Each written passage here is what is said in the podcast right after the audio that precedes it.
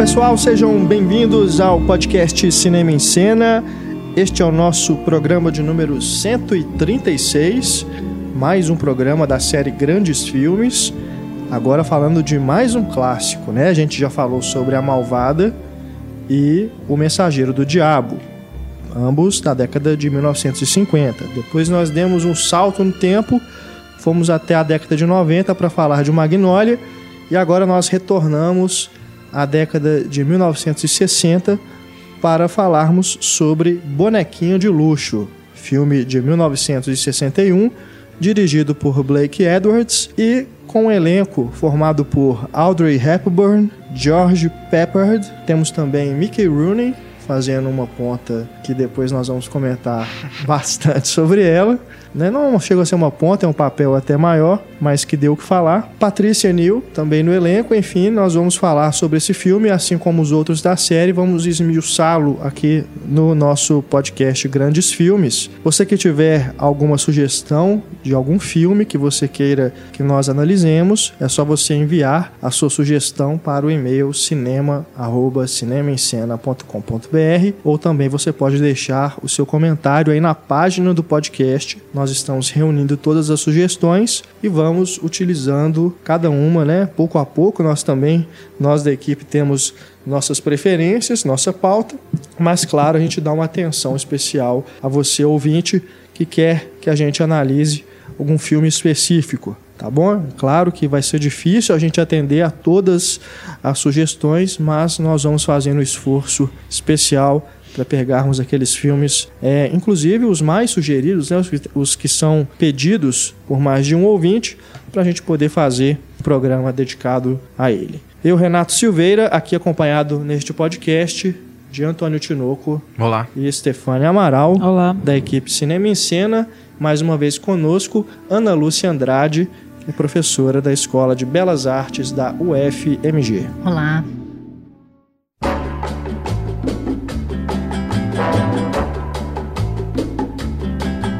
Vamos então começando aqui o nosso debate sobre Bonequinha de Luxo. Antes de fazermos aqui uma análise do filme, lembrando aí um pouquinho da origem desse longa-metragem, da produção e falando também um pouco sobre o diretor e o elenco, o Bonequinho de Luxo, que é inspirado no livro de Truman Capote. Né? Na verdade, não chega a ser um livro, um conto, né? um conto um pouco mais longo. Né? Eles chamam nos Estados Unidos de uma novela, né? com dois L's. É, o livro, a Ana Lúcia pode nos dizer com um pouco mais de detalhes, daqui a pouquinho, é, é bem diferente do filme, tá? Então é realmente uma inspiração para o que foi usado como uma inspiração para o filme. Inicialmente, isso é, é, curioso a gente lembrar aqui, o Truman Capote, que vendeu os direitos de adaptação para Paramount, queria Marilyn Monroe no papel principal, mas ela acabou recusando a, a oferta né, aconselhada por seu agente,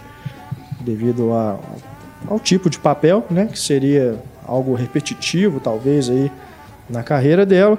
É, aliás, repetitivo não, seria algo que poderia, sei lá, de alguma forma manchar é, não queria seu ela currículo, uma garota de né? programa, né? Não queria É. ela fazendo isso. Então acabou que ela não foi faz... não fez esse filme e o papel foi oferecido a Audrey Hepburn, que aí gerou realmente um rebuliço, né? Porque é um, um perso- uma personagem bem diferente dos tipos que a Audrey vinha fazendo. Antes de falar sobre o elenco, né? O diretor, o Blake Edwards, também não foi a primeira opção para a direção. Queriam o John Frankenheimer para dirigir Bonequinha de Luxo, né? Outra curiosidade aí, né? Seria algo é, bem diferente também do que acabou se tornando o filme. Mas o Black, Blake Edwards acabou ah, aceitando fazer né, o, o papel a partir do roteiro escrito pelo George Axelrod baseado, como eu disse, no livro do Truman Capote. O Blake Edwards, que vai ficar conhecido depois pela série da Pantera Cor-de-Rosa, né, a série de filmes, entre outros filmes fantásticos, é um diretor que eu gosto bastante, tem um timing para humor muito bom, né, e um dinamismo também na direção, uma elegância também. É um diretor bastante interessante. Falando sobre o, o elenco, né, os principais atores, a Audrey Hepburn, que é a mais famosa, né, um ícone da moda também, não só do cinema. Até que... por causa desse filme? Sim, sim. Né, quantas vezes nós já nos, não nos deparamos com camisetas Inclusive, nossa querida Stefania está vestindo uma camiseta com o Fui rosto da Audrey. buscar meu batom, porque eu não poderia gravar esse podcast sem meu batom. Nós já vimos aí também, né, em várias livrarias, né, aqueles retratos que vendem para você moldurar com o rosto da Audrey. E geralmente essas fotos, essas imagens usadas são tiradas do material publicitário do Bonequinha de Luxo mas também de outros filmes, né? Afinal de contas, ela esteve em Sabrina, do Billy Wilder, Cinderela em Paris, Minha Bela Dama, né? My Fair Lady, Quando Paris Alucina, A Princesa e o Plebeu, Charada, né? Tantos, tantos filmes, né? Ela realmente, quando ela fez o, o Bonequinha de Luxo em 61, ela já tinha aí no currículo é, filmes muito famosos, então ela já era realmente uma estrela, né? Uma grande estrela. Tanto é que no Making Off que acompanha o DVD, acredito que o Blu-ray também, você tem alguns depoimentos de, de pessoas que é, estiveram ali naquela cena da festa, né? Depois a gente fala com um pouco mais de detalhes sobre essa cena, dizendo que ela realmente assim, ela intimidava, né, os extras, né, os coadjuvantes, porque ela já era muito conhecida, muito famosa. Mas apesar dessa imponência que ela dava por causa desse status, ela se enturmou, né? Ela não era cheia de não me toques no set, não. Mas já tinha realmente esse status de grande estrela. Ela tinha acabado de ter um filho também. Né? Então é o filme que talvez ela esteja mais cheinha, se é que é possível dizer. É, e ainda assim, né? Você vê algumas roupas que ela tá com, as, com os braços de fora, né? Que ela é. tá realmente um bracinho, né? Muito fino. É, ela tinha pouco mais de 30 anos, né? Ela tá é. no auge mesmo da beleza dela personagem até brinca, né? Que ela tá magrinha, precisa ser alimentada, né? No filme. É, é verdade. Cuide dela. No livro, acho que ela tinha 19 anos, alguma coisa assim. Né? Ela é mais jovem, né? É. Que o papel que ela faz. Temos também o George Peppers, que ficou, além do, do, Ele não tem uma carreira aí, né? Como a da Audrey, bem longe disso, mas ele ficou mais conhecido aí depois do Bonequinho de Luxo pela série Esquadrão Classe A, que ele fazia o, Hannibal, né? Aquele do charuto. o pessoal aí dos é. anos 80. Ele acabou ficando mais famoso vai ficar mais, série. É, vai lembrar. Mas também alguns filmes mais conhecidos aí no currículo dele, A Conquista do Oeste, 62, portanto depois do Bonequinha de Luxo, e Crepúsculo das Águias, de 66. Temos ah, o George Pepperhead, que interpreta no filme o interesse amoroso da Audrey, né? Um rapaz que se muda para o prédio onde ela vive, é um vizinho do andar de cima e os dois têm essa amoroso, né? Mais é ele... um interessado amoroso, verdade. E os dois acabam tendo essa, essa relação. A Patrícia Neal é já uma atriz mais veterana, que, né, de filmes como Cinzas ao Vento, O Dia em que a Terra Parou, Um Rosto na Multidão, ela interpreta a 2E. Né? o nome da personagem dela, o apelido é 2E, porque ela é a mulher com quem o George Peppers já estava se relacionando.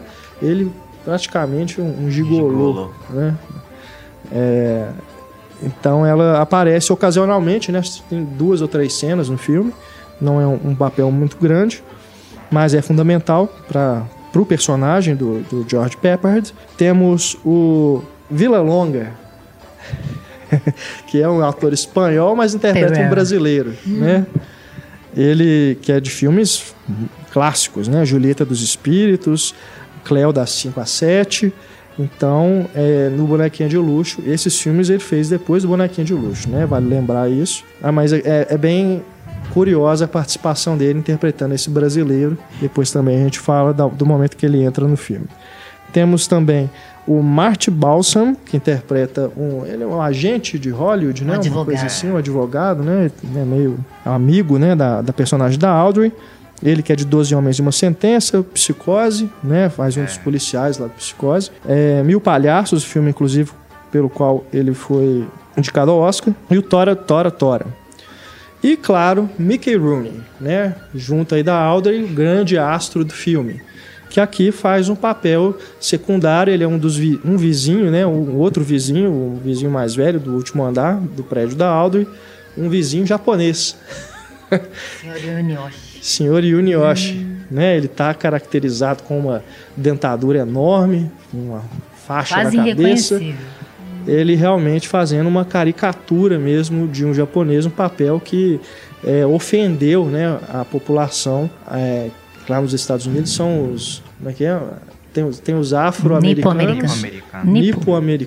né? Essas coisas. Que inclusive é a, a única arrependimento, o único arrependimento do Blake Edwards, É. né? Que ele, ele era muito amigo do Mickey Rooney, que chamou ele para esse papel, mas se arrependeu amargamente. Exato, Ele deveria ter chamado um oriental, de com verdade. certeza, né?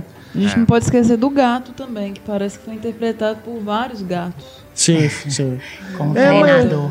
Provavelmente do- o treinador dele é aquele que ele pula na festa no ombro. É, geralmente filmes que têm animais, eles utilizam mais de um, né? São poucos os exemplos aí de filmes em que apenas um, um animal é usado para durante o- toda a filmagem. É, então, esse feita aí a apresentação, né, do, do elenco do diretor, vamos ao filme.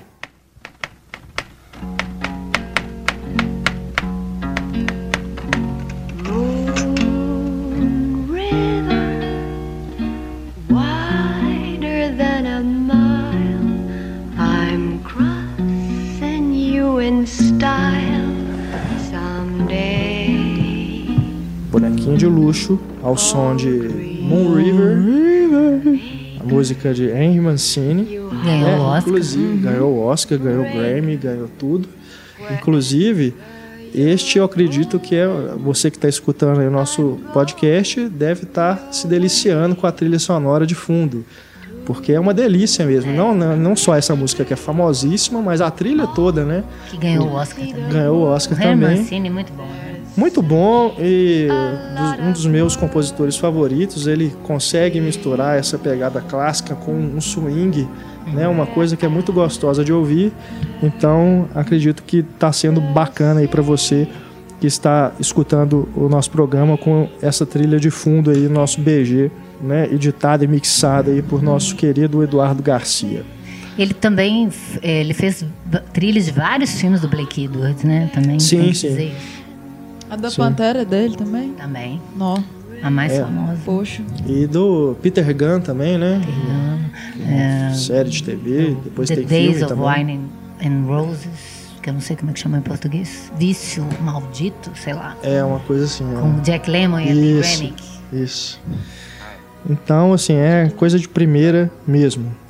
Bonequinha de luxo, então, começa com aquela tomada, né, a cena de abertura na Quinta Avenida, que chega um táxi, desce essa garota que você não sabe quem ela é, para onde que ela vai, de onde que ela está vindo, mas ela está muito bem vestida e com seu croissant e o copo de café para em frente à vitrine da joalheria Tiffany, né? No, logo de cara nós já temos aquele plano, né, de, de baixo para cima mostrando a imponência do prédio da Tiffany sobre a personagem da Audrey. Eu acho bastante interessante esse, essa sequência inicial, que tem os créditos, inclusive, ela termina exatamente com o fim dos créditos, né, com di- directed by Blake Edwards, porque você tem justamente essas questões. Quem que é essa pessoa, né? Será que ela tá chegando pro trabalho? Será que ela tá vindo de onde, né? Porque ela tá tão bem vestida. Mas a única certeza que você tem é exatamente esse, do fascínio que aquilo ali, que a Tiffany exerce sobre ela. Então depois ela, na tomada seguinte, ela chega no apartamento. E aí você já começa a ter a apresentação de praticamente todos os personagens principais, né? Algo que é bem próprio do cinema clássico, né, Ana? É, o, o que eu acho legal dessa abertura é porque ela já apresenta já, um ícone. Né? Aquilo já se tornou uma imagem icônica e, e do personagem também, né? Que é essa ideia entre é, de so- sonho e fantasia em contraponto com o mundo real. Né? Aquilo parece meio inusitado, a rua vazia, que era uma raridade em Nova York. O Blake Edwards conta né, que ele ficou tão impressionado de não passar ninguém naquele momento. Foi uma sorte assim imensa de fazer na, rapidamente. Foi a primeira cena gravada para o filme, né? Parece que o, o Truman Capote estava assistindo e a Audrey, sabendo que ele não a queria, ela estava muito tensa para fazer a cena. Mas é impressionante, né? Como, como funciona bem. Não é uma, uma apresentação. É, não é nada que exista no livro, é uma forma de, de talvez até justificar o, o título. Que depois, logo depois, ela explica para ele. Assim que ela encontra com ele, ela explica por que a Tiffany, né? E que tem a ver com essa ideia desse sonho americano também, né? Você sonhar com uma coisa é, é, glamourosa e muito diferente daquilo que você é. Ela é uma pobretona que parece a mulher mais sofisticada do mundo, né? E observando diamantes que ela só pretende usar depois dos 40. e tomando um café em pé ali, né? Então tem uma, uma coisa é, discrepante, muito interessante ali, que brinca com esse sonho que todo mundo tem com a própria Hollywood né, com esse imaginário de Hollywood. De observar também atrás, atrás da vitrine, né? Uhum. E eu acho um começo até bem melancólico, porque ela tá, parece que tá saindo de uma festa, né? E tá saindo sozinha, né? E aí ela vai para um lugar onde parece que tem ali o, o todo o glamour, né? Que ela admira e tal, mas mesmo ali também ela tá deslocada, ela tá vindo de fora, né? Uhum. E aí ela vai sozinha para casa. E ela para ali de táxi e depois volta a pé para casa, né? Que ela parece é. ela chegando em pé, a é pé verdade. em Economizando táxi. Ela mora perto da Quinta Avenida. Uma paradinha é. nativa. Uma curiosidade é que ela não gosta do que ela tava comendo. Assim, é o dente. É uma, não é bem um croissant, uma espécie de folhado de chuchu, parece. Não, mas então ela também. come assim. Aí eu, depois que eu soube disso, eu olhei, ela faz uma cara meio assim, tipo. Tá, tô dando só uma mordidinha aqui. Tem, inclusive, tudo a ver com a personagem, né? Quer dizer, ela tá em busca mais de um estilo, né? De fazer uma pose, né? Uhum. Do que realmente de aproveitar mesmo a vida. É, ela não vive né? no mundo real, né? É. Mais do que tá atrás de um, um, amor, né, um companheiro, né, os homens com que ela se envolve. Logo nesse começo já tem um cara indo atrás dela, né, já estava esperando por ela, inclusive, e depois outros, né, que aparecem. É, ela tá realmente atrás é desse estilo de vida, né, de viver disso.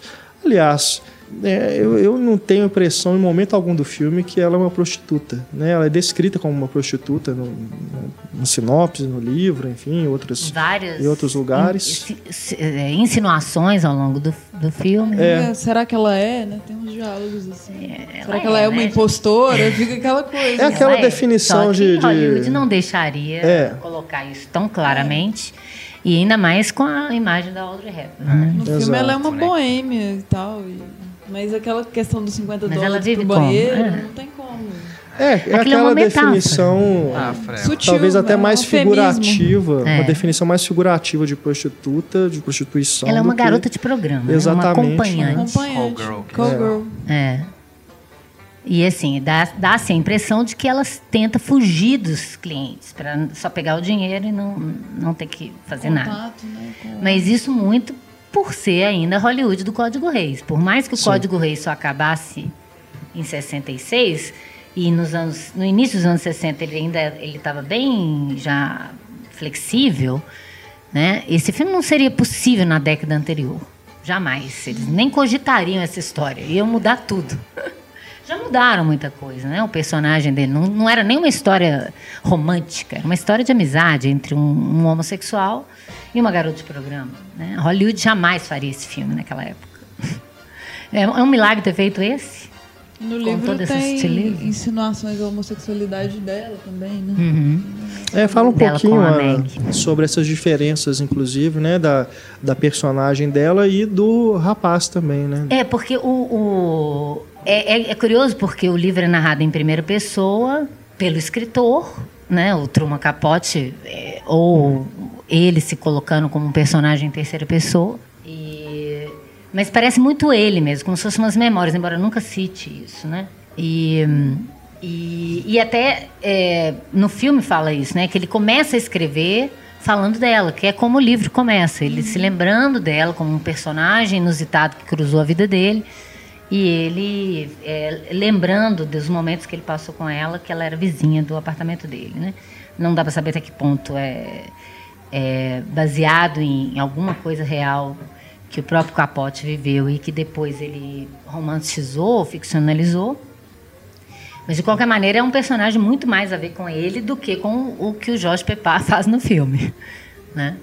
E, inclusive, é, até é, o, o, final não tem nada a ver, né? Se no final termina com um beijo, já que é uma história romântica, no livro é, ela, ele, ela dispensa o gato, ele fica preocupado dela ir embora para sendo, sendo acusada pela polícia, ela vai a si mesmo. Pro Brasil? Pro Brasil, ela diz que vai, uhum. né? E é, ele ele recebe, ele, o senhor Ionió chama ele no apartamento para mostrar uma foto que ele, que ele percebeu na África de um, uma escultura que era igualzinho a ela e eles se perguntando se era, seria ela. Foi parar lá na África. Porque todo mundo tinha relatos dessa mulher interessante que apareceu lá na África e tal. E aí ele fala que um dia ele está andando pela rua e vê o gato na, na janela de um apartamento. E aí ele fala que bom que ele achou um lar, provavelmente agora ele tem um nome. Tomara que ela também na África, onde quer que ela esteja, ela tenha conseguido encontrar o seu lugar. Poxa, um final assim ia ser mais inusitado ainda que a premissa. Né? É, aí foge totalmente da Hollywood clássica. Uhum. É, se fosse feita uma nova versão hoje em ah, dia, sim. provavelmente esse, esse tipo de, de filme é que merece versões assim, no sentido se a gente for pensar, né? essa época puritana. Talvez se ele fosse feito antes dos anos 60, ele ia ser totalmente diferente desse filme, inclusive. Uhum. Essa versão final de Código Reis já tem uma brandada, embora tenha diálogos idênticos, né? Toda a relação dela com é, de ser um bicho, uma alma livre, um bicho do mato, de não pertencer a ninguém, o gato sem nome, todo o diálogo dela com o gato, falando do gato, contando da Tiffany, dos sonhos dela, é muito fiel ao livro. Tem cenas assim que o George Axelrod transcreveu fielmente ao livro. E tem outras inventadas, né? que é também a um festa, brilhantismo né? dele como como escritor. A festa tem no livro, tem mas livro. aquela festa é Blake, é Blake é. Total, né? Não, não tem jeito, né? Você Até vê um filme, você, você, lembra dele. Ela foi muito improvisada, né? Durante foi. a filmagem. Ele comprou champanhe para todo é. mundo e eles ficaram três dias bebendo e fazendo a festa. É bem bacana no Blu-ray, tem um extra que foi feito especificamente para o Blu-ray, que eles reuniram os figurantes da festa, né, ainda vivos, para poder fazer uma festa semelhante, né, com uma chamada festa de coquetel, né, cocktail party, né, que era bem é, comum na época. Aí eles fazem e os figurantes vão relembrando, né, como que foi. Mas é bem bacana de, de acompanhar. Não sei se tem disponível no YouTube. Se tiver, a gente coloca o link para vocês verem também. Mas está no Blu-ray nacional, inclusive. Aquele tanto de gente num quarto e sala nova-iorquina. É. Aquela uma cena muito maravilhosa, né? e, e é ele... tão engraçado que, assim, a, a, maioria... Isso, claro, do, como você disse, é puro Blake Edwards. As situações, elas acontecem você vê que as melhores não precisam de diálogo nenhum. Ele resolve uhum. tudo visualmente. São pequenos né? gags visuais. Madeira. Do... Tem a mulher encarando no espelho, é. morrendo de rir. Aí na, depois é. ela tava chorando e tal. Eu vi ela mais velha no, no, no, no make-off que tem no meu DVD que ela falando que o Baker ficava tendo ideias, ó, oh, você vai fazer isso, você faça isso, e ela ficava rindo o tempo todo das ideias, falava, ah, então já que você ri muito, você fica rindo no espelho. Aí ela ficou só rindo, aí ele viu ela rindo, depois ele pensou, agora você começa a chorar.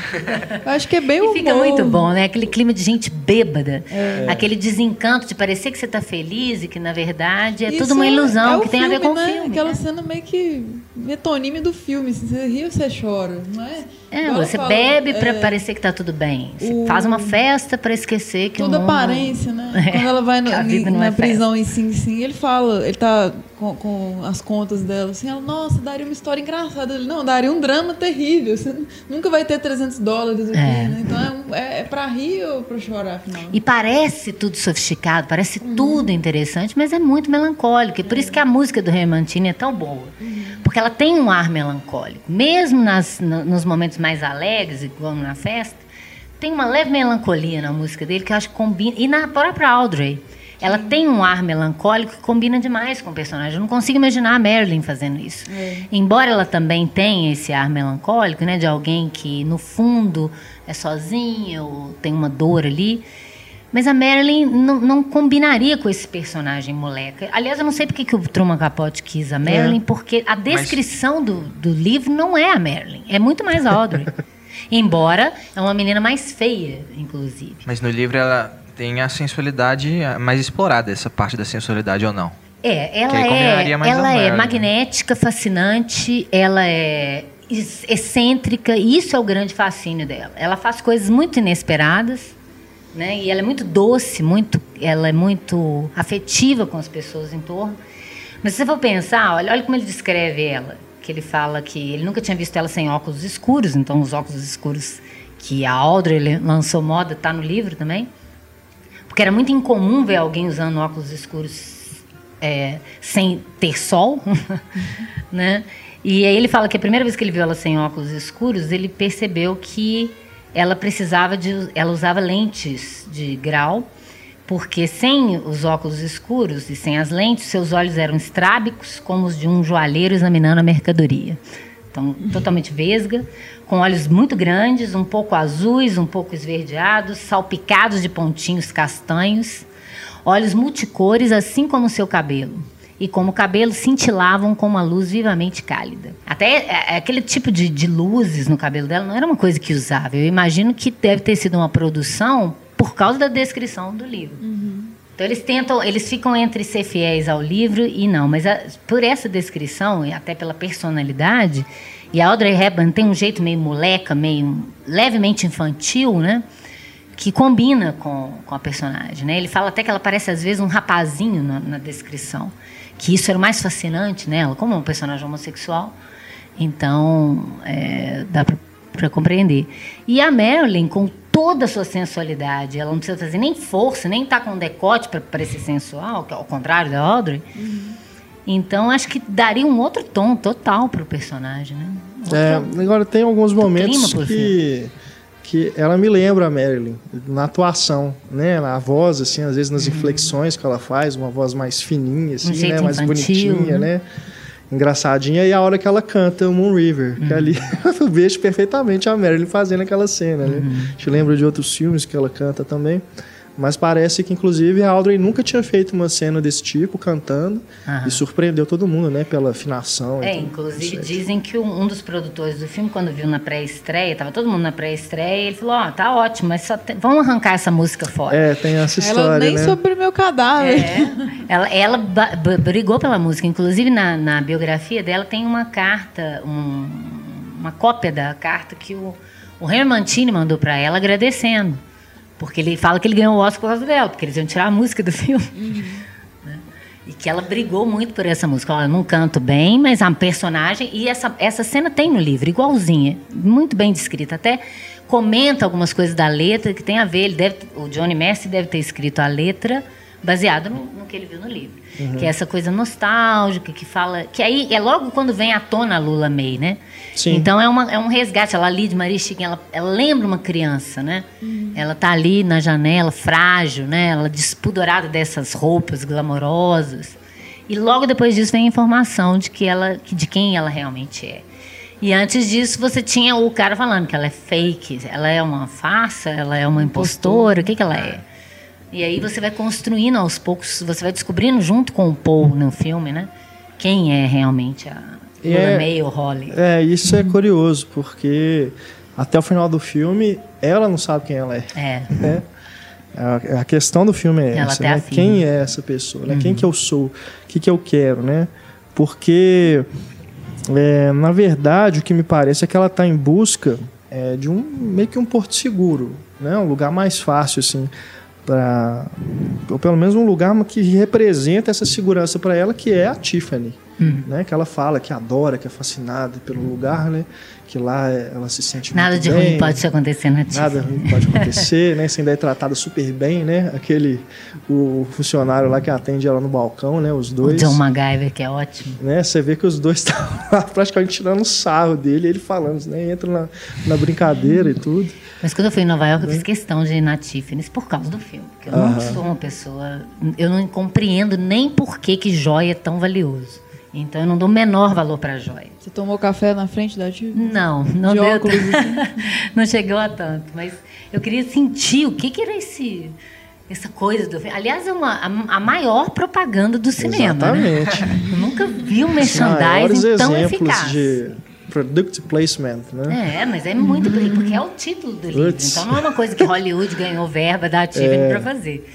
Mas é impressionante como ajudou a imortalizar nessa imagem é, icônica também da, da própria Tiffany's, né? Diz que não abria no sábado, abriu especialmente pro filme. assim, desde o século XIX, parece, não abria no sábado. E é a mesma coisa assim. coisa do filme até hoje. É. Assim, a mesma coisa. Mesmo tipo de móveis, mesmas.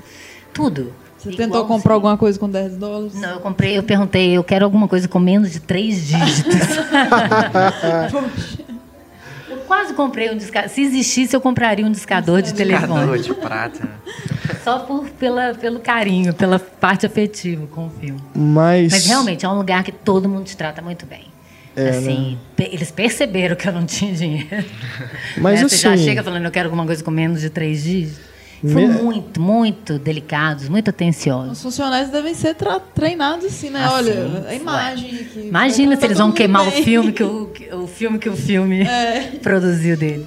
mas metaforicamente faz todo sentido também aquele lugar, porque ele é sinônimo de limpeza, sucesso, beleza, Elegância. tranquilidade, elegância, né? Faz todo sentido ela ter esse fascínio e se sentir segura ali, É. E né? essa Ser o único lugar que realmente, né, representa isso tudo para ela. É uma, uma, uma loja desde 1800 e sei lá 1880, 1870, né? Que os é, faz parte da história americana, né? Tem um, não sei se no, no, no- no DVD de vocês tinha tinha um pequeno documentário sobre a Tiffany's no Sim, meu. sim. falando sobre isso, né? O Lincoln comprava lá, né? Vários, vários políticos importantes. Então, é uma coisa que faz parte da tradição americana, mais do que pra gente. Se eu não me engano, teve um ano que eles inclusive pediram para Audrey escrever uma dedicatória, uma Foi quando coisa, ela fez né? aniversário, a É. Tiffany's, né? Ela Pra eles escreveu. colocarem no catálogo, né? Alguma coisa Isso, assim. ele lê a, a carta dela, né? No, É. Que ela fez de um dia pro outro, assim, pra eles. E muito delicada, assim como ela era, né? Sim. E ela também inaugurou o, pretinho básico, né? Assim, porque ela muda os acessórios, mas ela repete ali umas três, Todo mundo esquece vezes. da Chanel. Fica parecendo que quem inventou o pretinho básico foi, a Audrey ela. Hepburn. Mas, assim, a popularização mesmo. Sim. assim, e de mudar, coragem de mudar o acessório, né? Uhum. Mesmo vestido, vários looks. Givenchy, né? Que fazia as roupas pra ela.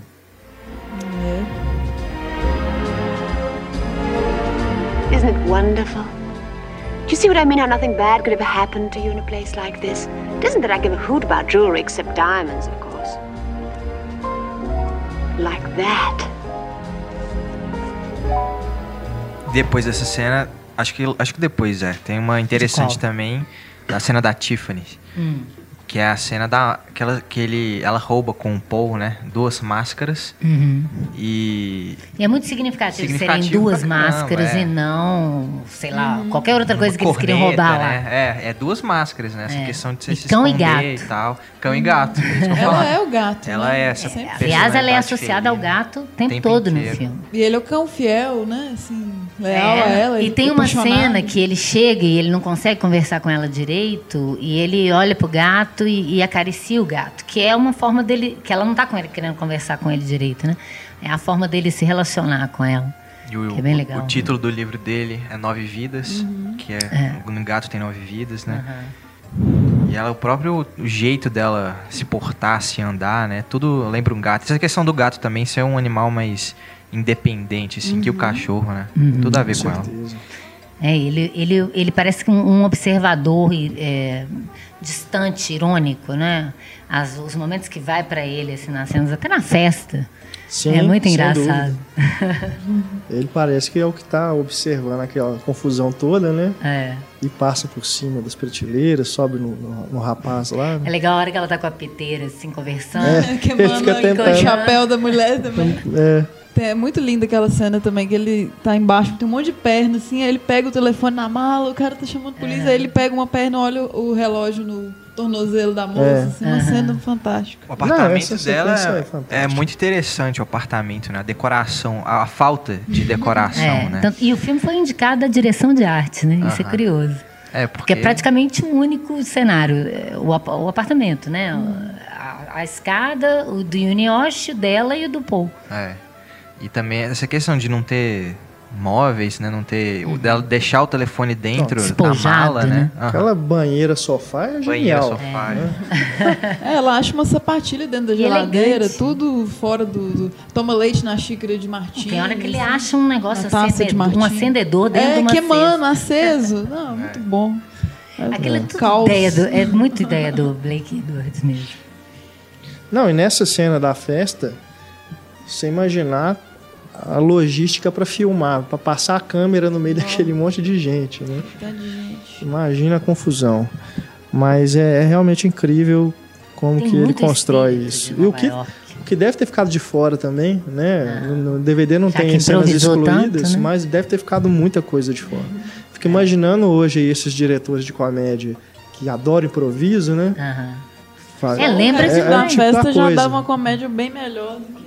É, Lembra muito a, a é festa do convidado há bem trapalhão, né? Você vê que É. é- tem um eco ali Sim. que é dele. Não tem jeito. Por mais que as pessoas improvisassem, é muito baseado nas ideias dele. E um diretor é, que resolve as coisas muito rápido também, na, voltando lá no, no começo do filme, a hora que ele está apresentando o senhor Yunioshi, quando ela chega em casa, que ele explora os corredores, né? E o vão da escada e tudo assim. Fica uma coisa meio assim, onde é que eu tô, né? Porque é aquela situação assim, de tipo, ela chegou e o, e o, o vizinho tá perturbado, né? Xingando, gritando, o outro veio atrás dela também sem saber o que está acontecendo. Então você fica, também te dá assim pro espectador essa sensação de meio que não, que lugar estranho, né? Coisa que desconforto, né? É, o tempo todo você tem essa, essa impressão de excentricidade. Desde É. a primeira pr- apresentação dela, igual você falou, uma mulher tão chique, de manhã cedo, tomando café na, na rua, né? Da onde que ela tá vindo, para onde que ela vai, né? E, e é curioso porque aí ela chega é, naquele apartamento com aquela figura também que acaba ficando muito inusitada, o Mickey Rooney, que você vê claramente que não é um, um japonês. Ele faz uma, uma contraposição que, que é interessante, que ela ela entra no, no apartamento, né? Ela bate a porta, ela entra para dentro do quarto, ele faz uma fusão com o táxi trazendo o, o Paul. Então, pela montagem, eh, visualmente, ele aproxima os dois. Ela, e aí, aquilo que ela acabou de fazer, incomodando uma pessoa, pra, pra, né, acordando a pessoa para abrir para ela, ele faz isso com ela. E ela vai abrir a porta. E é muito curioso que a primeira eh, cena dos dois, ele fala, fala e ela não ouve. né? Que ela tá com com- Tirar o brinco, tampão se pra ouvir Tampão melhor. é, o tampão de, pra, ela não, pra não dormir, pra não ouvir. É, É um tampão? É Não um tampão de parece, ouvido. Nossa, muito bonito, parece brinco delas. e eu acho muito interessante como isso. É, é um filme, eu estava observando, ele não é um filme que tem muitos elementos assim que você vê.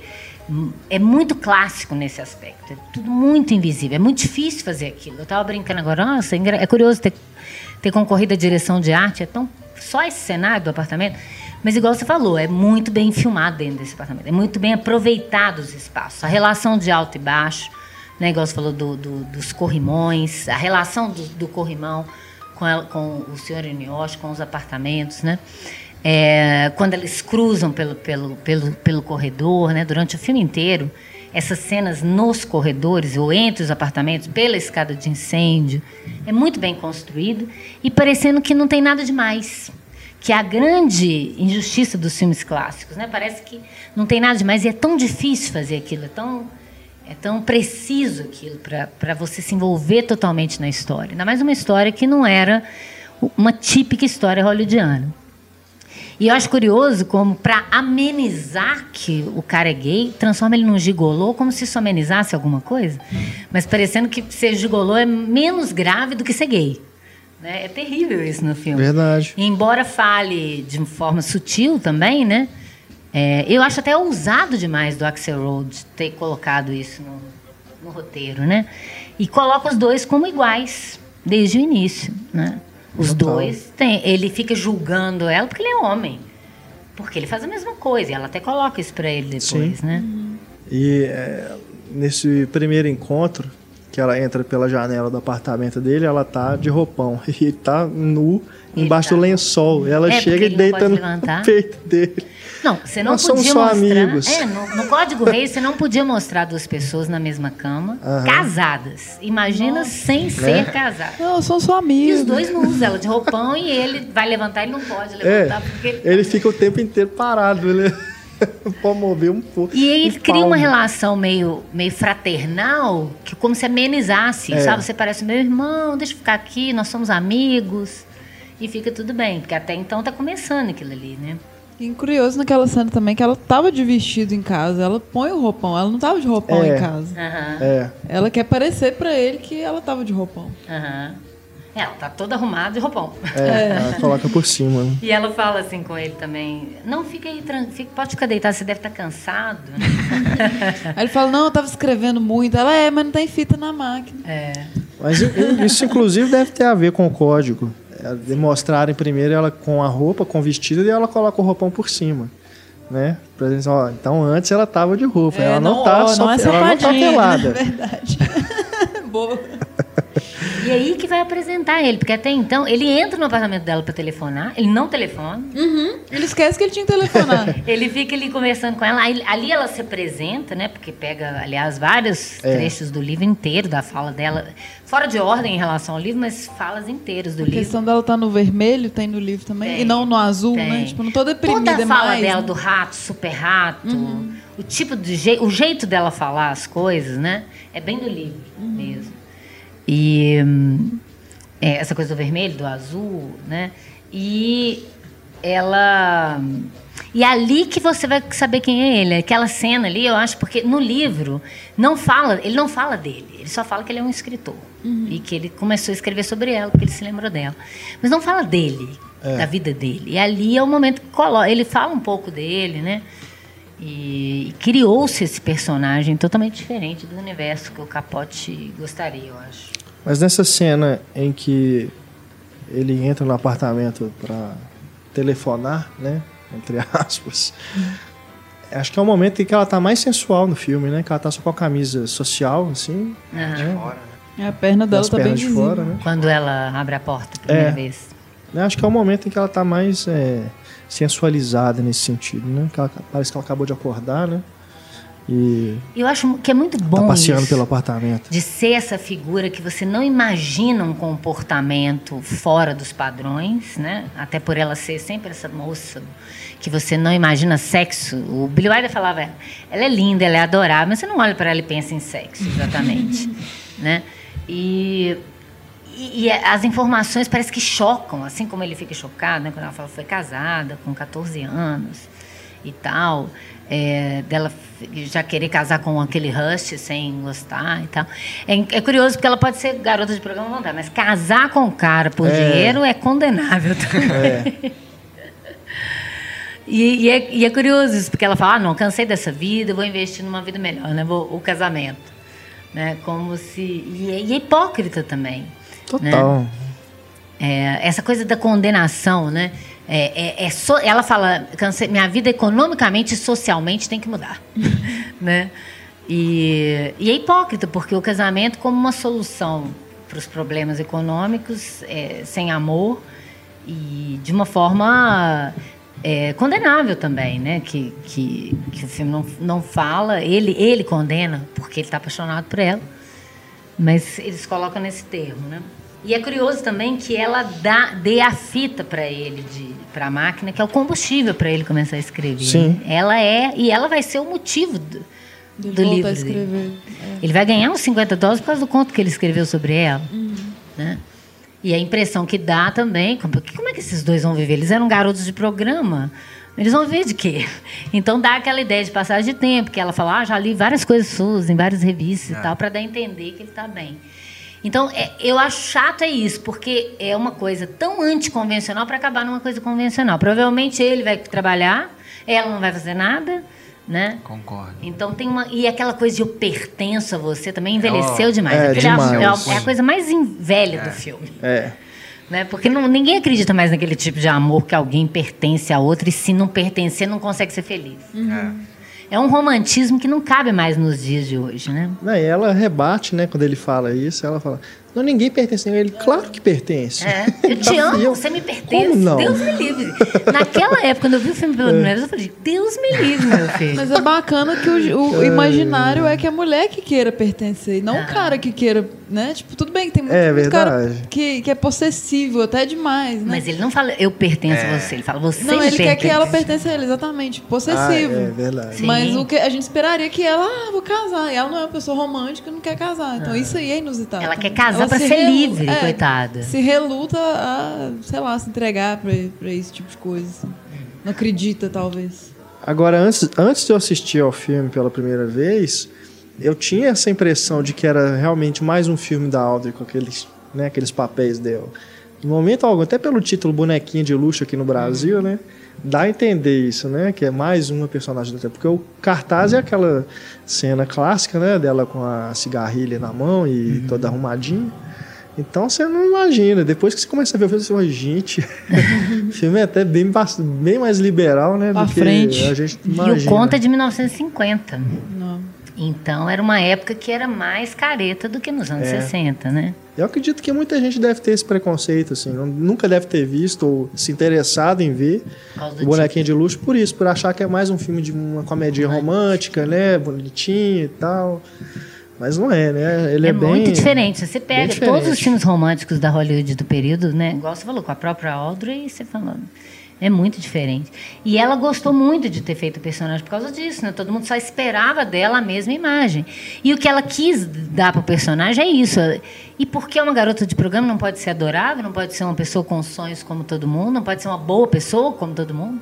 Isso eu acho muito bacana de ter sido ela, por, por ter humanizado demais essa personagem. Porque a Audrey, ela ganhou o Oscar no primeiro filme dela, né? No primeiro papel que ela fez no cinema, que é o Princesa do Plebeu. E todo mundo fala isso. Ela não fez escola, ela não, ela não era, não tinha uma escola dramática que ela seguia, mas ela tinha um instinto. E o Billy Wilder falava muito isso, que ela era muito verdadeira e que isso passava para o público, né? Agora eu discordo de fal- quando falam que ela não era boa atriz, ela funcionava bem na tela. Se alguém assistir Uma Cruz à beira do abismo ou do caminho, uma cruz à beira do caminho, a do abismo, do Fred Zinnemann, que ela é uma freira, em que ela só tem o rosto para expressar e mais nada, porque todo o resto é tampado e ela é extremamente contida, você sabe tudo que está passando dentro da cabeça dela só pelo olhar dela. É. É muito bom. Ela é muito boa. E ela te passa isso, né? É uma fragilidade, né? Você quer proteger, você quer ser amigo dela, né?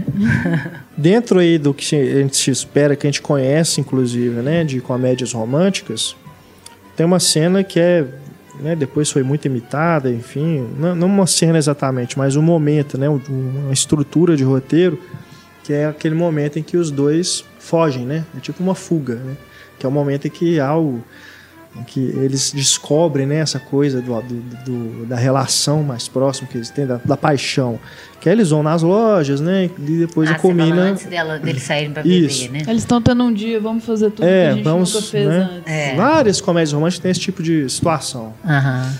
E eu gosto muito dessa que tem aqui, porque tem, representa isso, né? de- Dessa fuga, né? Que, essa verdade da relação deles revelada pra gente pros dois também, apesar dela não assumir, né? A gente percebe que ela tá gostando de estar com ele ali. Né? Ela tá fazendo coisas que ela nunca fez antes. né? É, é realmente o, o, ela fora da prisão em que ela se coloca, como ele, ele diz no final, né? Pra ela no táxi. Mas depois ali tem aquela sequência, né? Da, da loja que eles pegam as máscaras, que é outro momento em que o Blake Edwards resolve as situações sem diálogo, só com a trilha, né? Comentando, eles ali vendo, que, escolhendo o que, que eles vão roubar, né? E também é tudo muito bem resolvido, assim, visualmente, assim como naquela cena da festa. Né, o segurança né, o do, do, da loja olhando assim, eles vão escolhendo o que, que, que ela vai colocar embaixo da, Clima, a música do de chapéu. suspense. Suspense. Né? Tem a música de É uma suspense cena muito também boa no, também. quando o Doc Ah, é. persegue o. Quando o Doc Paul. aparece. É, quando É o Doc verdade. aparece. Porque fica parecendo que ele é um, Um detetive espião. particular atrás da É. mulher casada, né? O Doc, que é o marido, né, Marido. da. Lula May, né, que é o nome, nome oficial da, da, Da personagem Holly. da Da Holly, Holly. né. E é- ele é interpretado pelo Bud Ebsen, Bud Epson. Exatamente. que era um ator antigo de vaudeville. Isso. E que o, o Edwards também escolheu ele porque é- é- era, era- seria chocante para o público esse velho que casou com ela quando ela tinha 14 anos, né? E ele tem um olhar simpático, um olhar... Não parece um velho safado, né? Pedófilo. Funciona bem, né? Você vê que o povo fica com dó dele também. Ele passa a gostar dele rapidamente, assim como ela. E parece que ele fez bem pra, pra Holly quando tinha 14 anos, né? Parece que tinha uma coisa no passado É, mais ela e o traumática. irmão, né? eles viviam, viviam parece. Eu, é, no livro é assim, mas parece que tem uma insinuação disso que ela fala. Ele fala, é, eles eram criados por, por vagabundos, por uma coisa assim. É, não sei se eram os pais ou os pais de criação deles que obrigavam eles a roubar. Né? Eles viviam roubando galinha e tal em fazendas, que eles são do interior. E ela vivia sonhando em sair daquela vida e levar o irmão junto. E ele que foi o que proporcionou. Ele foi o primeiro homem que proporcionou isso para ela, mas com amor. É. Não só pela grana, né? Ele tratava ela muito bem. Os, os filhos dele tratavam ela como mãe, né? E ele fala que não me olha assim porque ela tinha 14 anos, porque ela era muito madura para sua idade. Ela sempre soube o que ela quis, É. né? Isso é legal, né? Ter essa, essa, essa história passada dela inserida ali, né? Você não sabe exatamente, você continua sem saber exatamente quem ela é, né? Uhum. Até o final do filme você continua sem saber. Você tem essa informação, mas você não sabe exatamente o que aconteceu ali, até, até ela chegar em Nova York. Né? Daria uma É. Você vai montando pelas, pelos, pelas falas dos personagens, né? É. Porque depois ele fala, você ainda é Lula May? Ela fala, não, não sou mais. Aí quando ele vai embora, eu ainda sou Lula May, correndo, roubando É. ovo. Só me leva pra casa a hora que eu tiver muito bêbado. Muito bêbado. E aí tem Algum aquela é- cena do striptease Nossa, é também. fantástico. E ela admirando a mulher, tipo, poxa, ela, ela é realmente talentosa? É. Não, e a cena Isso é ousada também muito. pra época em, em Hollywood. Você pensa até Você que vai pensa vai mostrar. mostrar. é. Não, mas eu não duvido nada que algum executivo de Hollywood não pensou em fazer uma prequel pra mostrar a história dela antes. É. Foi um Talvez sucesso, fosse né? menos interessante. Com né? certeza. Como diria Graças o meu, a Deus o meu orientador, Eduardo Leone, ele falava o seguinte, que a é, que quando ela fez My Fair Lady, né, que todo mundo ficou bravo porque no, no cinema, quem- no, no- na Broadway quem fez foi a Julie Andrews. E ele falou assim, a Julie Andrews funciona bem de florista. Mas de dama, não. Só que, como a dama é a última coisa que você lembra, a Audrey Hepburn funciona muito melhor. É. Você- é fake ela de florista, porque não combina com ela. Mas você vai lembrar dela de dama. Né? Então, de certo modo, ninguém quer ver a Audrey Hepburn de calça na canela, pulando. Tô falando assim, a Audrey Hepburn, quem fosse, né? Ela pobre e tal. Você quer ver aquela mulher sofisticada, né? E é interessante você ir construindo esse passado na sua cabeça, né? Não mostrar nunca. E, e você ir construindo. E o, o advogado depois fala, um dia ela chegou, eu, eu liguei- eu arrumei um teste para ela em Hollywood, ela me ligou, eu tô em Nova York, porque eu nunca estive antes. Então ela resolveu ir para Nova York, né? Assim, sabe-se lá qual foi a trajetória dessa menina, né? O que, que ela deve ter sofrido para chegar ali, porque não, não diz, parece que tudo é muito fácil para ela. Né? Muito tranquila e ela leva tudo numa boa. Mas depois você vai vendo quão frágil ela é, você vê que talvez não tenha sido tanto assim. E é bacana manter o mistério, a gente nunca sabe tudo, igual a Capitu, assim, né? Você fica o filme inteiro preso ali e ela vai ser sempre imprevisível. Por isso que você vê que aquele final é um final de estúdio, porque não combina nem com a personagem. Aí eu gosto da cena do gato. Agora Sim. o beijo é É, a, coisa demais. cli... Não, mas até o clichê, a música sobe. O anel, sobe. é. E tem uma coisa legal de clássico, é mas tem uma coisa estranha ali, porque é um beco sujo Uhum. na chuva. Então tem uma coisa ali meio underground, assim, e é de cima, eles achatam a figura dos dois, em vez de pôr a câmera baixa que engrandece o casal. Não, achata o casal ali no chão. E ninguém casou, beco. né? Ela tá chorando e tal. É. Ela ia fugir, trocou de roupa no É, a táxi. chuva quase como um símbolo da Já é natureza, uma, daquele um pranto. rompimento com um final feliz, de certa Chuva forma. catártica. É. Eu acho, Eu acho muito legal aquele. Olhando de novo agora esse final, ele não é tão feliz assim. Uhum. É, A, a linguagem te diz que não. Né? A, todos, toda a ideia do beijo, da É. música sobe. tem é, muita linguagem confusão ali ainda, né? Pra, pra ser muito feliz. É, e, e tem esse tom meio fake, né? De que será que vai dar certo? Será que é isso? só mais uma das aparências ali, né, pra ela? É bacana também que eles, na relação dos dois, parece que ele sempre tá perdoando alguma coisa que ela faz, como se nada tivesse acontecido. Assim, na manhã seguinte ele tá lá de novo. Ela fala pra ele: você tem quatro segundos pra sair da porta, dois. Né, quer pagar o uísque, e parece que ele entende ela, ele perdoa tudo que ela faz. assim. E tá lá do mesmo jeito. Meio. Aquela coisa de, de verdadeiros amigos. Tem uma passagem no livro tão bonita que Cachorro. vai mostrando. Ele é o isso. cachorro, ele é fiel, ele tá atrás dela. E fora que eles bebem muito também, deve esquecer muita coisa, né? Eles não têm dinheiro, mas vive saindo. Vive no bebedeiro, boemia. Mas é, tem uma passagem no livro muito bonita que é, eles vão passando os dias, assim. Aí ele fala que eles ficavam no apartamento, ela lendo, ele lendo, ela mexendo nas coisas dele. Aí ele fala que ele percebeu que os dois atingiram um grau de, de intimidade tão grande em que eles podiam ficar horas juntos sem falar nada um com o outro. Que é aquela coisa, né? Que, que quando você fica muito em tempo em silêncio com uma pessoa, você fica meio constrangido, querendo colocar um, uma coisa, um ruído ali naquela comunicação. É, e que, na verdade, que quando você- as pessoas que, lhes são mais queridas, você fica à vontade em silêncio perto delas. Certeza. Então ele, ele indica isso no livro, que é, ela fica muito à vontade com a sua solidão junto com ele. Tipo assim, eu fico sozinha perto de você numa boa, sem me preocupar em ter que parecer outra pessoa. Eles são eles mesmos um com o outro. É, que por, lindo. por isso que eu gosto muito do, do final. Tem essas, igual vocês falaram, tem essa coisa toda, né? Do, do clichê, do final romântico e tudo, mas é, a hora que ela sai do, do, do táxi correndo para procurar o gato, né? E desesperada, é a hora que ela acha. Ela vira para ele assim, com aquela cara assim, você nunca viu ela durante o filme todo, ela com aquela cara assim. Parece que ali é ela mesmo, né? Sem ela maquiagem. finalmente é ela verdadeira, né? É, desmontou, olhando né, assim a- pra a pra figura. ele assim e agora, né? Olha aqui, ó, né? Entendi o que que você quis Tô dizer. entregue, né?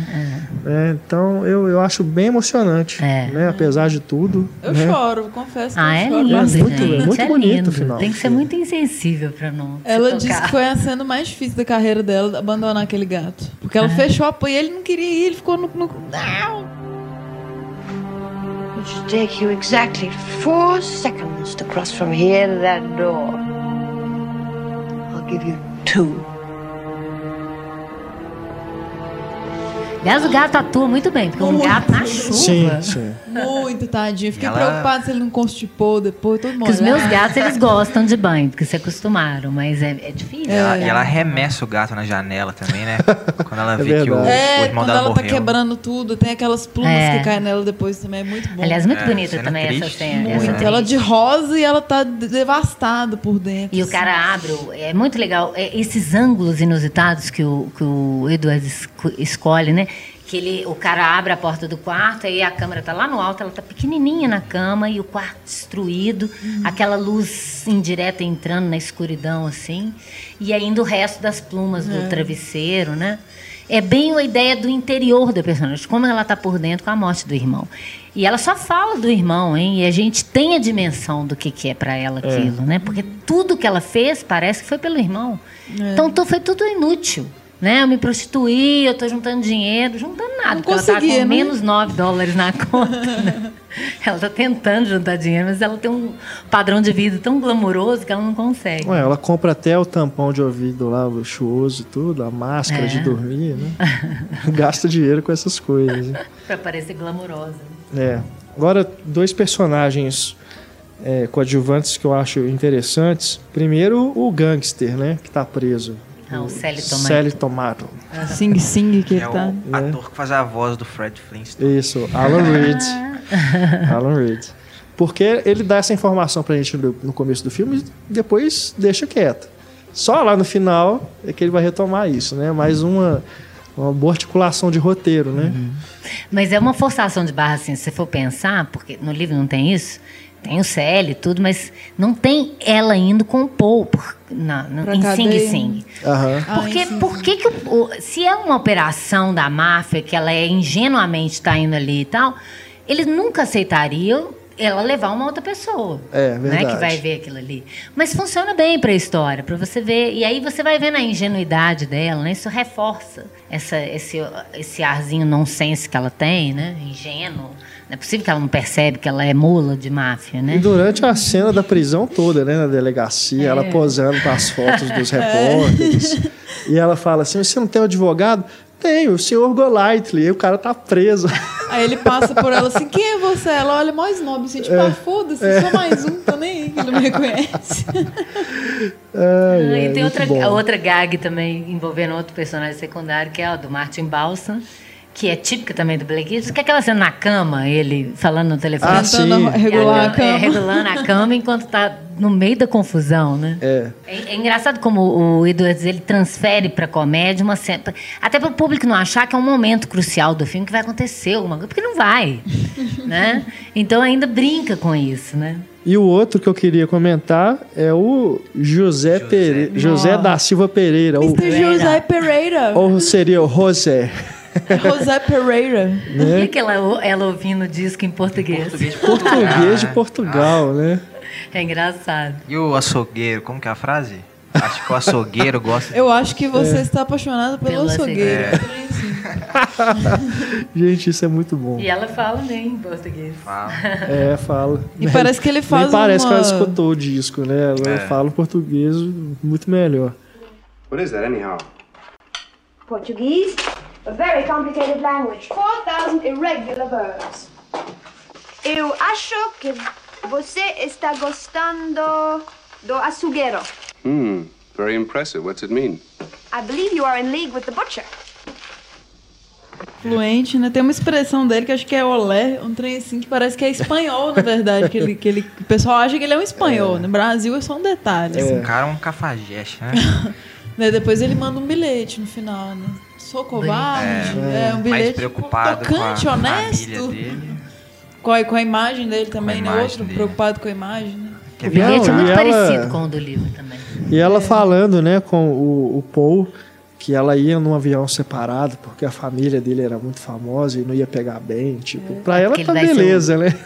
Não, mas ela fala- é, acaba É. com o Brasil. né? Um, Ele vai ser pa- é presidente de lugar nenhum. Pra onde fogem os bandidos em Hollywood. Exatamente. Mas é o, o José Luiz de Vila Longa, que no crédito do filme só Vila Longa, né? Villa, Villa Longa, né? A pronúncia do dois L's em espanhol é diferente. E mais um- uma, uma coisa que eu acho interessante é, é o, o anel, né? Que o Sim. Doc tá comendo aquele Cracker Jack, ele acha, o Paul a- acha o anel dentro da, do, do, do- do docinho lá e, e ele fala com o cara, você quer ele não, pode ficar. Né? De certo modo tá transferindo A responsabilidade O marido, de casar. né? Nossa, não é mesmo. E aí vai gravar naquele anel, e esse anel que vai retomar no fundo, no final, e ela coloca o anel quando ela sai do carro. Ou seja, ela aceitou casar com Tá ele. casada né? ali, né? É. Uma curiosidade é que vários objetos e partes do cenário, né, espalhados ao longo do filme, são da cor da caixinha da Tiffany, né, aquele Ah, azul aquele turquesa. azulzinho. Isso é um detalhe também para quem assistir ao filme aí, rever, se nunca tiver reparado, para você uma grana perceber. pro filme. Não é possível que não. Deve ter sido, Não é né? possível. Fazer propaganda de graça. E, e depois que passa o, o tempo na narrativa, né? Que dá aquele salto temporal. Depois que ela descobre que o irmão morreu, aí o apartamento aparece bem decorado, né? Com estante, com É verdade. Mas com as coisas latinas, né? Com Tem aquele cabeça de, Brasileiras. to- de touro, que o gato tá até em cima da cabeça. Tem um monte de Pôster, né? pôster, né? Uns tecidos. Aí também é legal que ela vai cozinhar pra ele, é um desastre, né? E outro símbolo, tipo assim. E ela tá fazendo um da tricô mulher, também, que né? aquilo ali não vai ficar não vai prestar. Então ela é uma mulher realmente muito diferente, nada conservador, nada é, Amélia, né? E De in- cozinhar pro marido em casa. insiste três, umas três vezes que ela, não, tô muito feliz. Tô ela bem. fala, não, tô bem, não, tô feliz pra caramba e tal. E aí é negócio da panela de pressão, né? Ela fala O Paul olha pra panela e fala, será que tá querendo dizer alguma coisa pra gente? Aí a panela explode, né? Cara, eu sempre tomo um susto nessa hora, que a panela explode. Põe o braço pra cima, assim. Não, porque panela de pressão é um negócio assustador mesmo. Dá medo? Mas você consegue um acidente muito grave. Claro, é, Já sim. casa mesmo. Eu também nem, nem. Ah. Eu, nem, nem eu nunca fiz feijão porque eu tenho medo também. Nem tenho. Porque Depois de ver aquela cena.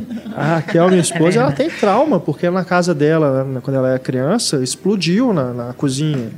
E foi um negócio assim, que não machucou ninguém, graças a Deus, mas Mas pode matar. foi uma coisa assim, que ela tem trauma até hoje. Ela não, não gosta de, de, de fazer coisas com a panela de pressão, porque o negócio é realmente dar medo. É. Do you think it's trying to tell us something? I hope you like chicken and saffron rice served with chocolate sauce. It's an East Indian classic, my dear. Three months ago, I couldn't scramble eggs. Oh, oh, E tem uma, uma- o, o pedido de casamento indireto dele ali nessa cena, né? Ele te É, pediu em casamento? Ele te pediu? Ela não com todas as palavras. Ah, ele não disse quer se casar comigo? É, são, são, são tantas palavras. E ela fica constrangida quando ele faz, né? Dá um corte pra ela assim que ela sacou.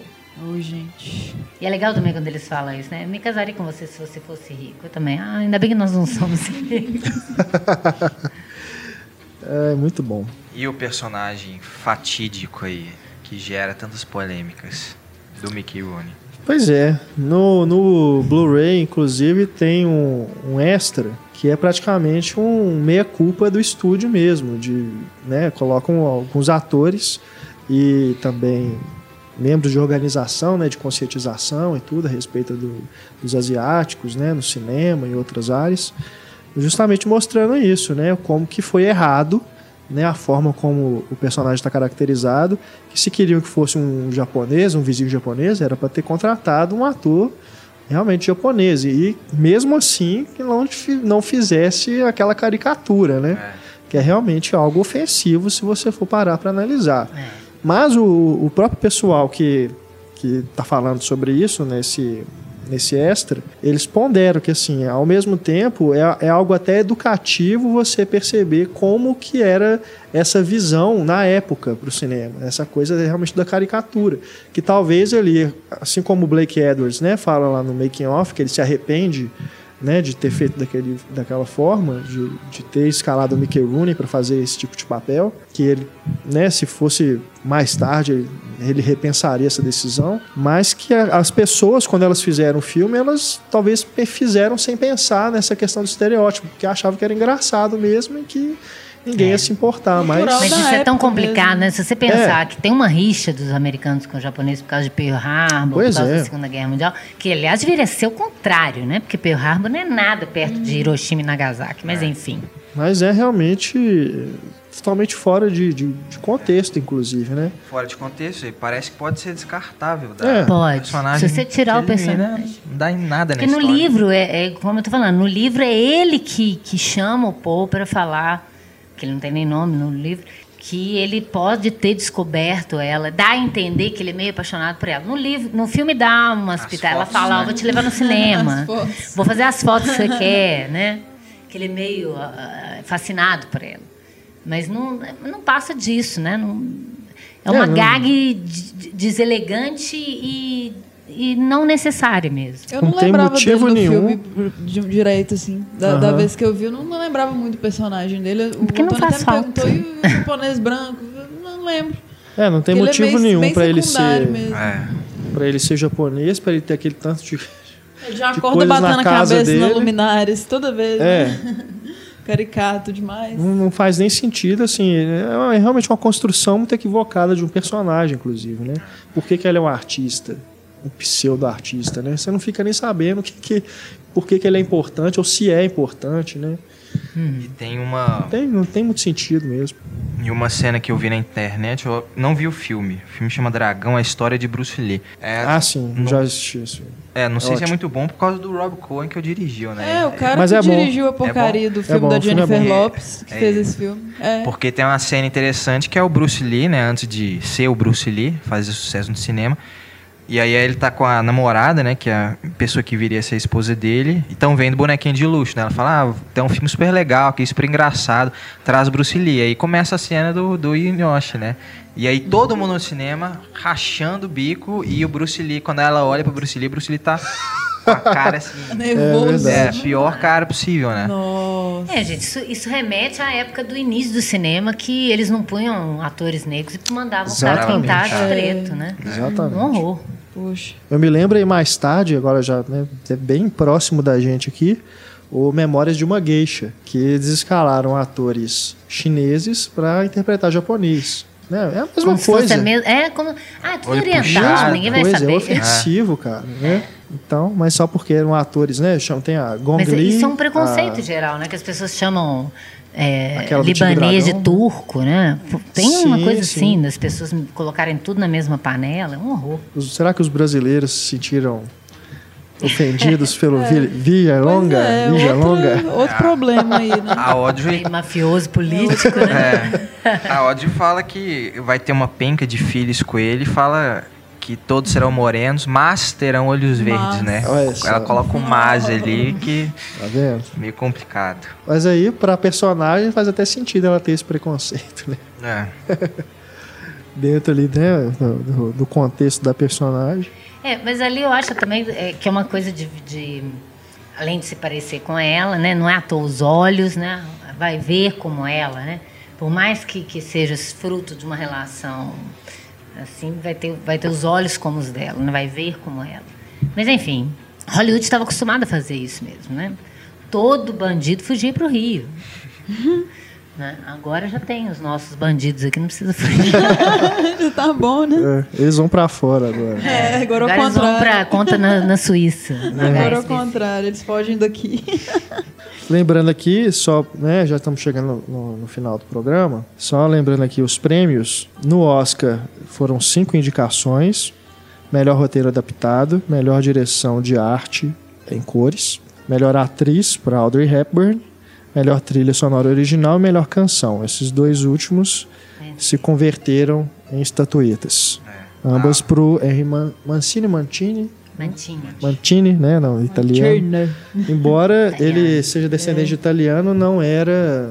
Ele era é, praticamente americano Sim. mesmo, né? E no Globo de Ouro, duas indicações: melhor filme e melhor atriz, ambos comédia ou musical. E no Grammy, né, a trilha sonora é, ganhou cinco troféus: melhor canção do ano, melhor arranjo e melhor gravação para Moon River, melhor álbum de trilha sonora e melhor performance de uma orquestra para a trilha instrumental. É, mas é muito bom mesmo, né? Toda a trilha da festa, até a música do striptease. Muito bom. Muito bom. É muito bom. Nossa, uma delícia. E a Audrey perdeu o Oscar para a Sofia Loren em Duas Mulheres de Vitório de Sica. Bitch. Eu acho legal, assim, tem uma. Tem uma. é, tem umas citações, assim, deve ser umas piadas internas, né? Que o, a, a Patrícia Neal, quando ela leva o fora do, do Paul, né, a personagem, ela fala assim: Ah, então o amor encontrou Andy Hard, né? Que pra gente talvez não faça sentido, como... mas Andy Hard era uma série que o Mickey Rooney fazia na Metro, que era um adolescente que vivia apaixonado. Né? Todo episódio ele estava apaixonado por uma nova menina. Né? Era um- uma dupla que ele fazia com a Judy Garland, ainda nos anos 40. Mas eles colocaram na legenda em português também, Ah, também. essa referência? Porque Também. acho que na- no, é, no- no meu DVD tá diferente. É. Tipo, tá só assim, então você acha que você encontrou amor, alguma coisa É. É, assim. eu não lembro disso também, não. Que é bem ofensiva até aquela cena, né? Ela fazendo um cheque, tipo Ah. assim, pe- tire férias remuneradas e tal. Mas ali é uma referência. Talvez eles não tenham traduzido, porque pra gente não, Não faria entender, sentido, né? né? Se você não É. conhece essa série. Que é, um- é uma coisa bem americana, né? Para o imaginário da cultura americana, que o Andy Hard era extremamente popular. E também uma citação ao próprio Mickey Rooney, que era amigo pessoal do, do Edwards, que tá lá, né? Agora é curioso porque o, o Axel Rose fez o roteiro também do Quando Paris Alucina, dois anos depois, né? O, o próximo filme dela. E é muito legal porque é um filme totalmente metalinguístico, não sei se vocês viram o filme, eu adoro esse filme. E que é, o William Holden é um escritor e ela é a datilógrafa, eles começam a bolar as histórias juntos na cabeça. Aí ele vai, fala, vai contando como é que vai ser o filme, aí no final ele fala, aí no final, num beco, um gato E os dois se beijam em meia chuva, ela olha assim Uai. pra ele. É ótimo. que é ele mesmo fazendo referência ao roteiro que ele tinha feito, né? Antes, dois anos antes. É muito bom. O Bonequinha de Luxo foi também adaptado para o palco. Temos aqui informações da Wikipedia. A fonte do saber. né? Em 66 teve uma adaptação que não deu certo, que teria a Mary Tyler Moore como a Holly Golightly e o Richard Chamberlain como o Paul, Paul Varlack, né? É, mas acabou que não deu certo, né? Era para Broadway. Aí, Casal mais inusitado. não é? Achei muito curioso. Deve ser por isso que não foi pra frente. Não, é difícil imaginar isso na Broadway como musical mesmo, assim? Ou Pois uma é. peça. é, Musical. Ai. É.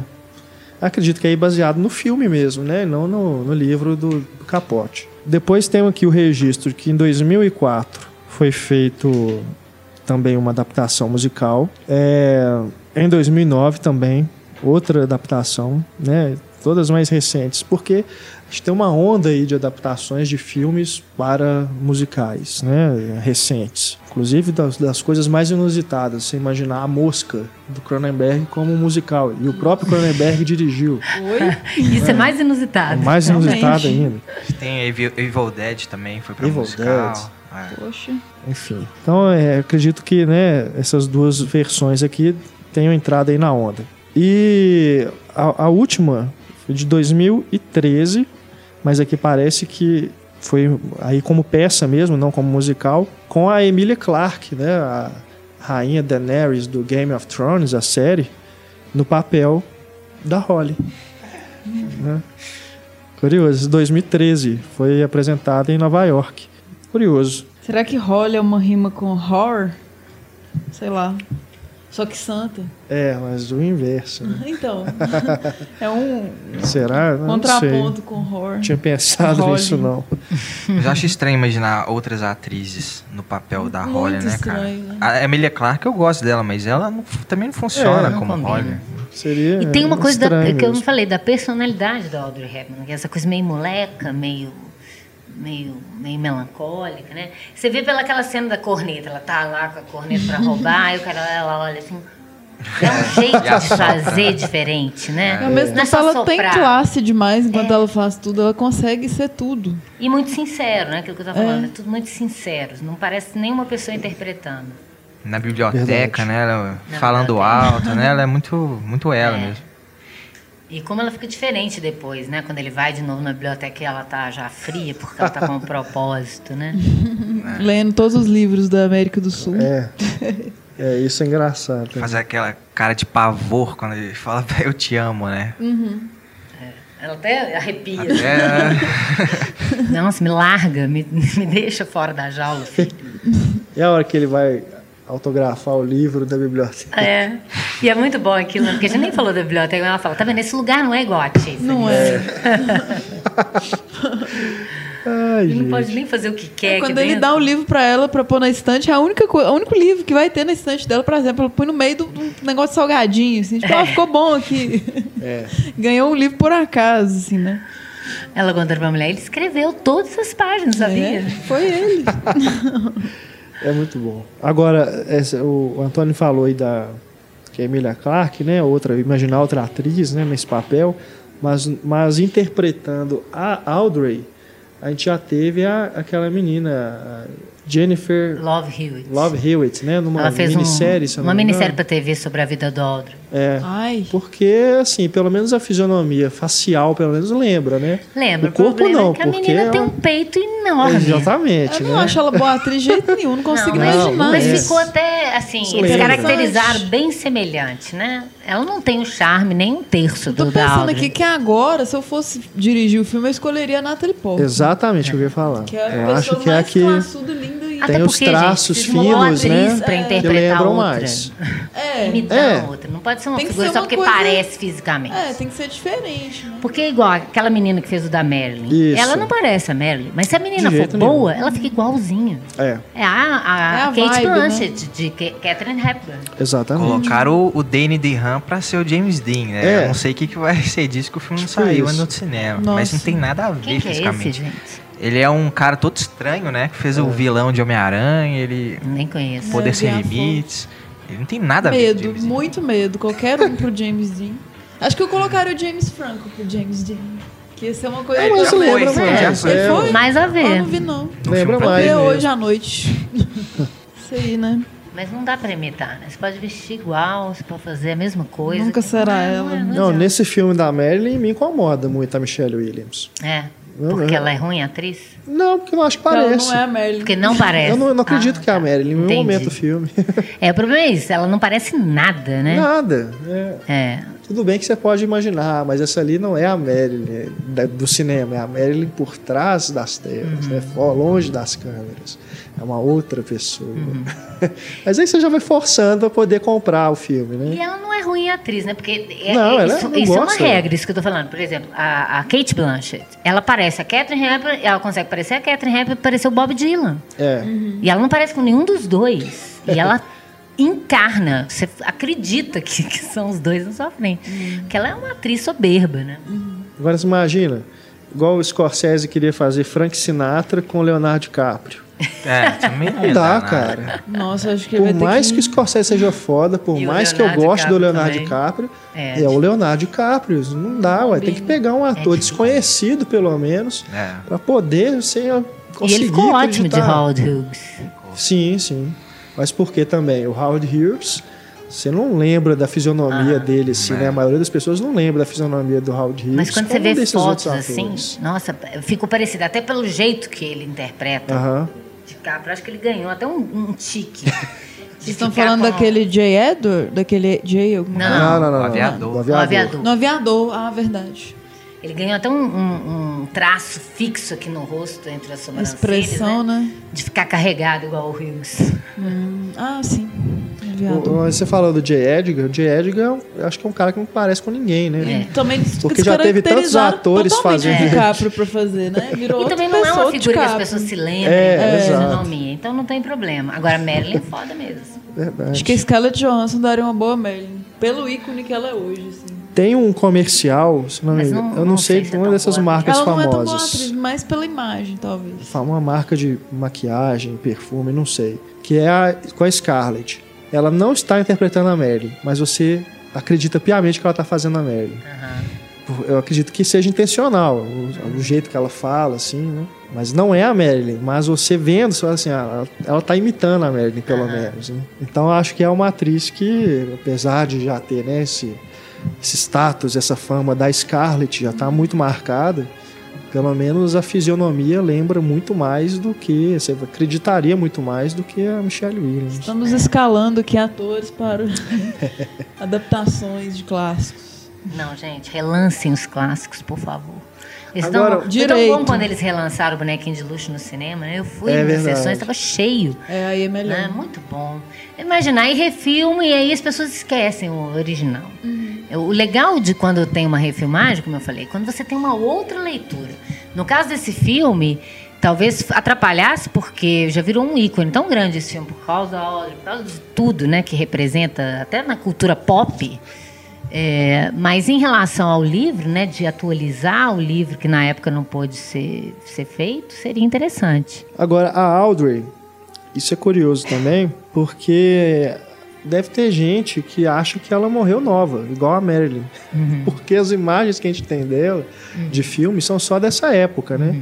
Que ela deu uma parada, acho que ela ficou quase 10 anos sem fazer filmes, ele entre os anos 60 e 70. Ela quis ser mãe, dedicar à maternidade. E o último filme dela, de 89, é o Além da Eternidade, do, Do Spielberg.